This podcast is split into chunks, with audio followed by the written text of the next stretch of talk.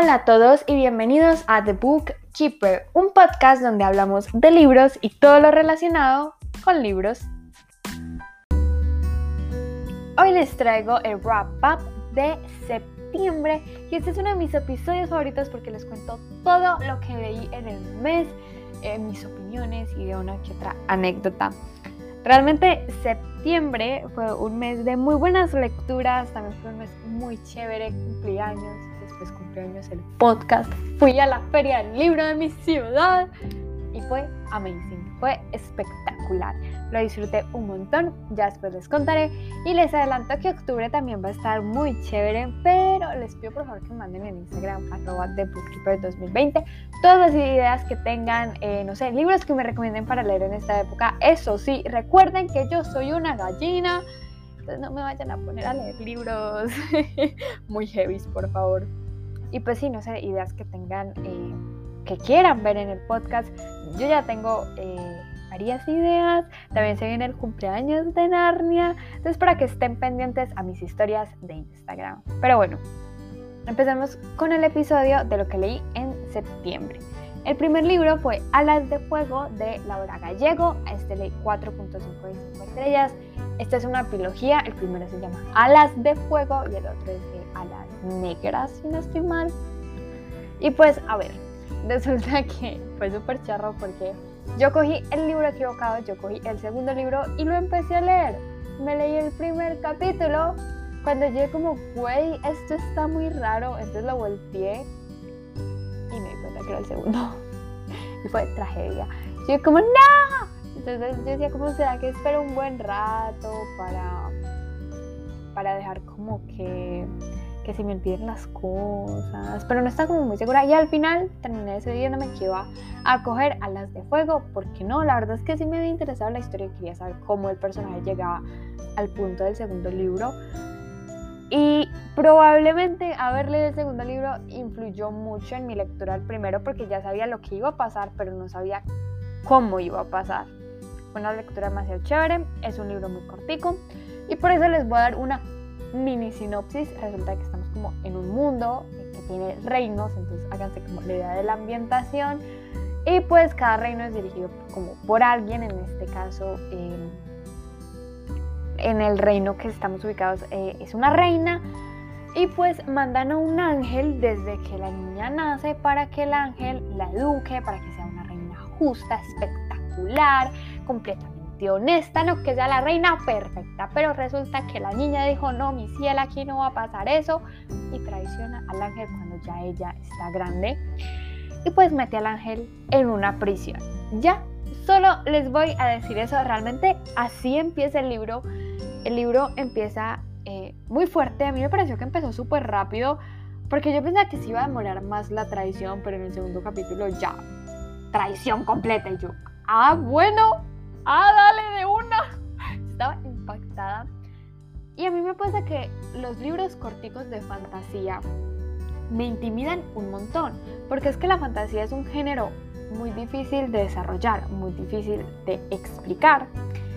Y pues que sea un libro cortico no te da como mucho espacio para desarrollar tramas de personaje, la trama como tal, los plot twists y explicar el sistema de magia.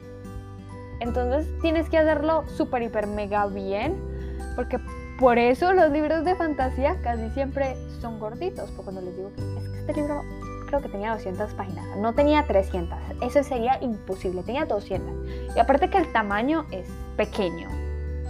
Entonces resulta que la verdad es que yo estaba muy intimidada, yo quería que este libro me sorprendiera y de verdad que lo hizo brutalmente. Cierto que el espacio es muy pequeño, pero de todas maneras se nota un desarrollo de personajes muy bien hecho, con mucho sentido. Hay plot twist, el final es brutal y realmente que te lo devoras. Es muy fácil de leer, incluso siendo una fantasía que, que necesitaba ser explicadas ciertas cosas, se entiende a la perfección. O sea, si me dicen como, ¿por qué libros de fantasía debería empezar? Yo te diría, empieza por este, porque no tiene una fantasía así que uno diga súper cargada así de una de los poderes más místicos del universo. No, tiene ángeles, eh, criaturas malévolas. Pero, pero el resto es súper fácil de entender y lo más bonito es como la, em, la personalidad de la protagonista, que es el ángel que, que cuida a la reina, que se llama Ariel. Ariel es una protagonista muy bacana de leer porque ves el cambio que en ella va surgiendo, la acompañas. Y yo siento que la autora es algo increíble porque al final tú no la terminas juzgando. Como que estás de su lado, pues a mí no me incomodó su arco de personaje. Incluso me encantó, me gustó. De pronto sí hay cositas que te vienes venir, pero igualmente cuando es la revelación, aunque tú ya te lo vengas venir, no, no daña como el wow, esto en serio está pasando. absolutamente que no lo daña y se los recomiendo un montón. No llegó a las 5 estrellas porque siento que de todas maneras le faltó algo. Ya saben que yo dejo las cinco estrellas para libros que, que son como increíbles. O sea, los que no les tengo que pensar cuántas estrellas le voy a poner es como cinco, punto, ya, final. Em, entonces, pues sí, pero de todas maneras, uff, es un libro que incluso releería porque es que me gustó muchísimo. Y La pluma de Laura Gallego también es como bastante chévere. El segundo libro que leí es La Casa de los Espíritus de Isabel Allende. Eh, lo más charro de, este wrap up es que a todos los libros les di 4.5 estrellas de 5, pero igualmente lo voy a estar repitiendo. Ok, em, Isabel Allende es una escritora chilena muy aclamada, tiene un hype gigante, tiene un fandom que, mejor dicho, llena un campo de batalla. Esa mujer es increíble, es brutal se, debería ganar todos los premios que existan de literatura porque, wow. Eh, y pues bueno, La Casa de los Espíritus, es que como les dijeron una sinopsis, pero les voy a poner como el contexto, como tipo el asterisk del libro. Es ese tipo de libro que no es fantasía, es más como contemporáneo, por decirlo así. Y es súper familiar, es una familia latinoamericana Creo que nunca dicen el país, yo asumo que es Chile, pero no sé, entonces voy a decir como Latinoamérica. Eh, y pues básicamente casi todo el libro seguimos la vida de un personaje que se llama Clara. Ella es nuestra protagonista desde chiquita hasta ya, ya hecha y derecha. Y pues obviamente el libro también eh, tiene más personajes, pero casi siempre Clara termina siendo el personaje principal y vemos ella como forma una familia un tanto disfuncional, podríamos decirlo. Eh, pero, o sea, es que el libro va mucho más allá, el libro es muchas más cosas, pero de verdad que no sé cómo condensarlo eh, en una sola sinopsis, es que creo que es como imposible. Tiene una parte sobrenatural que es que Clara tiene como una sensibilidad, entonces le encanta como la parte de... Eh, tiene telequinesia, entonces puede mover las cosas con la mente y es genial porque lo hace de una manera muy natural. Y yo tengo que admitir que con el realismo mágico que he leído, que es muy poquito, sí me causa uno que otro conflicto, tampoco es que sea horrible, pues, pero no es que me encante pero en este libro se hace de una manera tan natural que es que ni siquiera piensas en el término realismo mágico. No, eso hace parte del personaje. Em, tengo una reseña donde hablo más de este libro, pero siento que me podría quedar horas y horas hablando porque es que me movió todo. Este libro me sacó de mi zona de confort. Fue una experiencia increíble. Siento que si lo vuelvo a releer, eh, sería otra experiencia completamente diferente porque es que al lado del libro aprendí muchas cosas. Yo antes dejaba los capítulos a medias, es decir, cerraba el libro donde lo tuviera que cerrar, pero a medida que fui leyendo más libros, eh, pues me gustaba cerrarlos cuando terminaba el capítulo y pues aquí volví a mi viejo yo, porque es que los libros, los, perdón, los capítulos son eternos, esos son como 50 páginas o más, entonces pues sí, toca dejarlo como ahí en, la mitad del capítulo, pero no importa, eh, siento que este libro vale la pena. Rompió mi corazón, fue muy difícil de leer, Tengo que admitir que había partes que las tenía que digerir por semanas. Es que había partes que yo decía, es que no puedo, esto es demasiado para mí. Pero lo que les digo fue todo un viaje. No sé si vaya a releer el libro, quizás dentro de muchos años. Eh, de todas maneras, este no es como mi género entonces me sorprendió mucho que me haya gustado. Creo que he leído dos libros eh, de este género, uno de Gabriel García Márquez y otro que no me acuerdo quién es la autora, se llama Laura, pero no me acuerdo el apellido. Eh, y no me gustaron tanto como pensé que me iban a gustar, fueron, más decepciones que cualquier cosa. Eh, y sí, como que no, le, no a decir que le haya cogido como fastidio al género, no, realmente no pero tampoco le había cogido como cariño. Entonces cuando empecé a leer y me di cuenta de qué tipo de libro estábamos hablando, fue como, ay no, espero que, que no sea horrible. Pero realmente sí me sorprendió, había partes en las que sí estaba muy enganchada. Y una de las cosas que no me voy a cansar de repetir, y fue lo que más me asombró, es que siento que la historia se cuenta sola. O sea, Isabel Allende tiene una habilidad tan increíble de contar las historias, de escribir, de transmitir todo eso, que tú sientes que la historia rueda perfectamente, que no tiene incongruencias y que la autora toma distancia del libro, es decir, la autora no interviene en la historia para que sea conveniente, no, es como si la historia tuviera vida propia, como si Isabel Allende hubiera creado algo viviente. Es que es impactante. Yo cuando lo estaba leyendo, yo como, wow, chévere, nice. Como, sí, tiene un buen, una buena pluma, pero a medida que fue avanzando, yo como, wow, esto es más grande que yo. Esto está increíble como la autora se distancia del libro y la historia, en serio, que, que toman las riendas y, tú fluyes con ella. Es algo muy bonito. Y también incluso aunque no sientas empatía con ciertos personajes, van a haber situaciones en las que tu corazón va a ser como crack y se va a romper y lo vas a escuchar romperse y te va a doler. Eh, yo normalmente no soy de las que lee libros que prometen que te van a romper el corazón.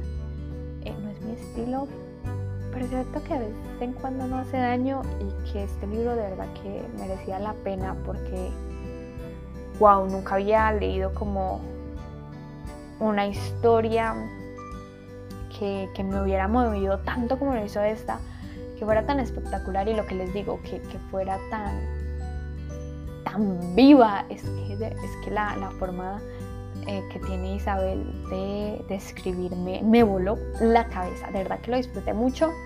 Y probablemente dentro de algunos meses lea otro libro de ella. Cuando termine todos los libros que compré en la feria del libro. Em, pero sí.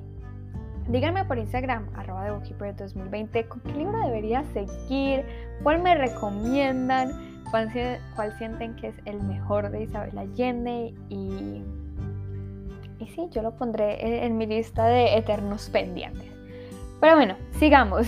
El tercer libro que terminé en el mes de septiembre es El Príncipe Cruel de Holly Black. Y les voy a contar. A ver, este libro le puse 4.5 de 5 estrellas. Eh, yo tenía para meta de este año leerme este libro, Percy Jackson y Los Siete Maridos de Hugo. Creo que Los Siete Maridos eh, no lo van a leer este año. Percy Jackson, espero que sí. Pero El Príncipe Cruel me estaba haciendo ojitos y. Y pues yo, como, ¿termino una saga o empiezo otra? ¿Ustedes qué creen que pasa? Yo como, empiezo otra, ¿por qué no? Y me leí El Príncipe Cruel. Ok. Tengo que decir que yo no había leído la sinopsis, sino que eh, había escuchado muchas cosas eh, de redes sociales, porque este libro tiene mucho hype y básicamente todo lo que he escuchado era del segundo libro, menos una escena, pero pasa muy al final, entonces no les voy a decir qué escena es. Pero bueno, el caso es que yo llegué a este libro pensando que me iba a encontrar con, con lo que me habían prometido y realmente no fue así. Entonces yo les voy a contar la sinopsis que yo creo que, es mejor. Entonces, bueno, resulta que en este mundo eh, existen las hadas, la gente férica, no sé cómo decirlo, los eh, fairies, ¿sí? Pero son malos, son retorcidos, no quieren a los humanos, nos ven como esclavos, nos ven como Y pues está esta niña que se llama Jude con su hermana, pues sus dos hermanas, y ellas fueron eh, sacadas del mundo humano y fueron a vivir a Fairy, básicamente como medio secuestradas por un general de alto rango. Y pues Jude crece en todo este entorno y cuando tiene como 17 años, ella quiere pertenecer junto a, las haditas. Ella quiere estar ahí, ella quiere tener el poder, ella quiere convertirse en un caballero, mejor dicho. Eh, está que se hace una cirugía para que queden las orejas puntudas. Ella, ella quiere todo lo que tenga que ver con las hadas, sean retorcidas. Y pues está dispuesta a hacerlo.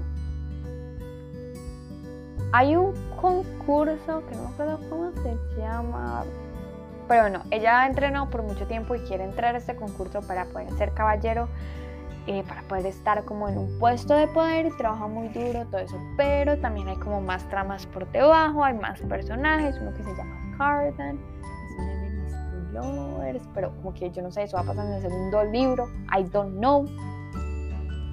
Y pues sí, no les voy a decir mucho más. A mí me habían prometido intrigas políticas y al parecer eso es en el segundo libro. Este primero las tiene, pero muy al final. Debo decir que me gustó bastante el libro cuando me di cuenta, cuando mi amiga Susi me dijo como, no, güey, todas esas cosas pasan en el segundo libro, espérate.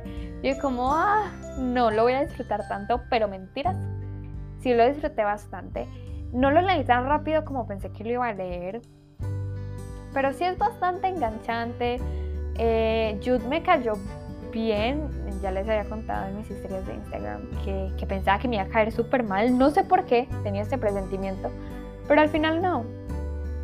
Al final sí me gustó como protagonista, no diría que es la mejor protagonista que he leído, absolutamente no, pero fue soportable, fue chévere, me reí algunas veces con ella, sufrí otras tantas. Eh, sí que puede decir, chévere. Eh, me encantaron los plot twists del final del primer libro y cómo los explican sobre todo, porque si no me los hubieran explicado yo no los hubiera entendido, pero, pero sí, en general me gustó mucho el libro, siento que merece todo el hype que tiene, porque lo que les digo es súper bacano de leer, o sea, yo lo disfruté un montón eh, y me divertí bastante.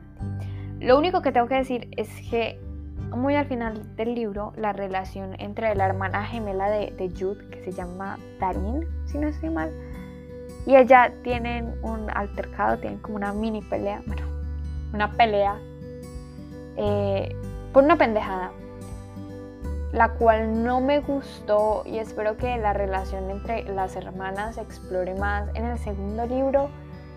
Eh, porque, o sea, eso es como más gusto personal, pero sí, como que esa parte eh, me, sí, me, dolió. No me gustó tanto, pero se la perdonó al libro porque de todas maneras estuvo muy chévere.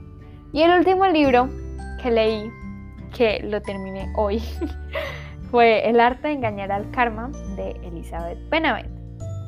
Este también le di 4.5 de 5 estrellas. Le iba a poner 4, pero por el final le, subí media estrella. A ver, resulta que este libro trata de, de Catalina. Ella está en sus 30 y eh, es una actriz fallida. Nunca da, pues que siempre la contratan, pero para papeles como pendejitos y hace mucho rato no la contratan. Eh, comparte el apartamento con otras chicas y bueno, todo eso. Y bueno, resulta que su tía muere eh, hace ya bastante rato, o sea, no es una muerte reciente, y pues ella tiene que organizar la casa con su madre, entonces está ahí organizando tal cual, y de pronto se encuentra unos cuadros que ha pintado la tía.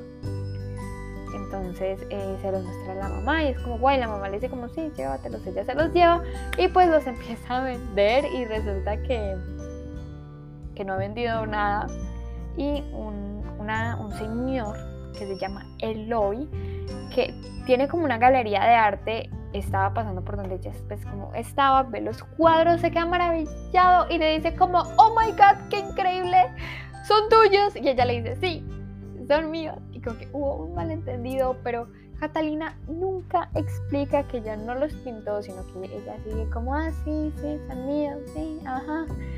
Y pues se ve envuelta en bastantes cosas. Y por otro lado tenemos a Mikel, que es un artista, que es un eh, artista bastante famoso en el, en el mundo, eh, pues del arte.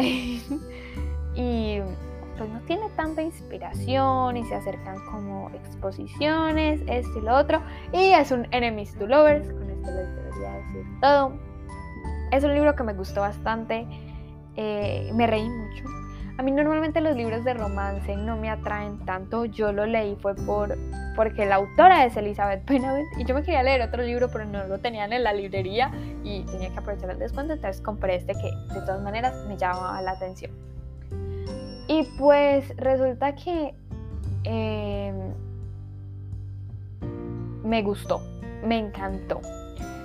Son como 700 páginas, es un tocho gigante, pero es un tocho disfrutable, es bacanísimo, es increíble. Eh, una de las cosas que más agradezco es que no me dio como pena ajena, porque muchas veces cuando estoy leyendo eh, un libro de romance, o no, incluso cuando la protagonista es como medio pendeja, que hace cosas que llegó no, me da pena ajena. Y es el sentimiento que no me gusta, prefiero sufrir. Pero aquí no me da tanta pena ajena, me da más risa que cualquier cosa. Me encanta cómo se escriben los personajes. Eh, yo obviamente no soy como la audiencia a la que va dirigida el libro, porque pues, la protagonista tiene 30 años, yo tengo 17, pues como que no. Pero entendí cosas, o sea, como que no, no fue un libro que súper difícil de entender, no, lo que les digo, lo disfruté mucho. Siento que obviamente si lo hubiera leído más grande, de pronto hubiera entendido muchas más cosas que decía la protagonista, porque este no es un simple libro de amor, es, es que tiene una profundidad en los personajes que me encanta. Tiene unas reflexiones que yo decía, wow, o sea, no lo... Pues hay cosas que yo decía como, ok, supongo que sí, pero es que, wow, es que me encanta. Em, es un libro muy, muy de emociones, muy, muy chévere, muy tierno. Y les digo que el final, ahorita voy a hablar un poquito del final con spoilers, yo les aviso, eh, me encantó. me dirán curso y todo, pero me gustó un montón.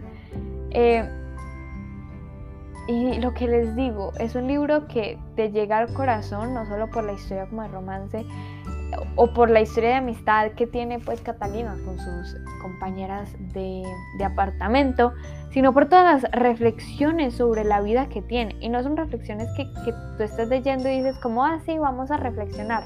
No, no es así. Es que mientras lees te vas dando cuenta de cosas, entre diálogos o un pensamiento que tiene la protagonista, pero como muy breve. Es algo muy disfrutable. Pero no, ahora sí voy a hablar brevemente del final. Va a tener spoilers. No voy a ser como súper explícita ni nada.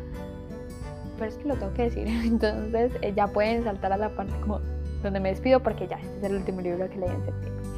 Tengo que decir que la autora me engañó. A ver, yo cuando vi el libro dije como estos dos van a terminar juntos. Pero a medida que se acababa el libro, yo veía que ellos de verdad como que no iban a terminar juntos, yo empecé a enloquecer, yo como, oh, oh my god, no.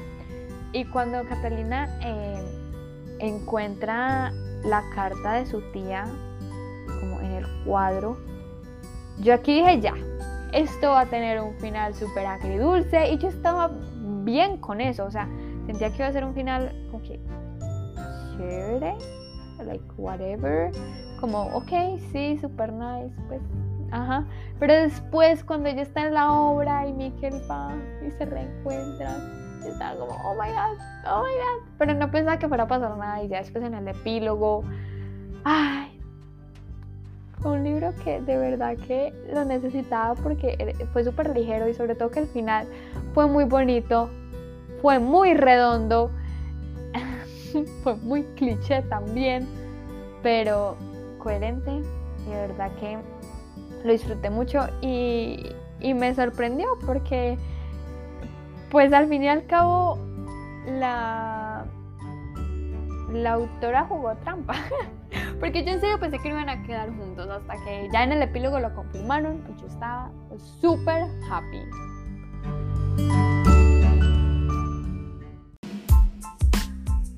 Y bueno, eso fue todo por el episodio de hoy. Espero que les haya gustado. No sé si hablé raro, es que eh, me tomé un medicamento y el efecto secundario es que la boca me sabe a puro metal. Entonces cuando hablo es como súper extraño. No me acostumbro porque literalmente me lo tomé como hace una hora. Pero estoy bien, nada grave. Simplemente tenía muchísimo dolor de estómago. No se imaginan cómo. Pero bueno, ya estoy bien, ya estoy súper bien. Y es que yo no me podía perder de grabar este episodio. Como les digo, es de mis favoritos. Y bueno, lo que les he dicho durante todo eh, el episodio, que me digan por Instagram, arroba de 2020. Eh, ¿Qué han leído en septiembre? ¿Qué piensan leer en octubre? No sé, todo lo que me quieran decir, todo el fangirleo allá. Voy a estar y yo los veo en el próximo episodio. Chao.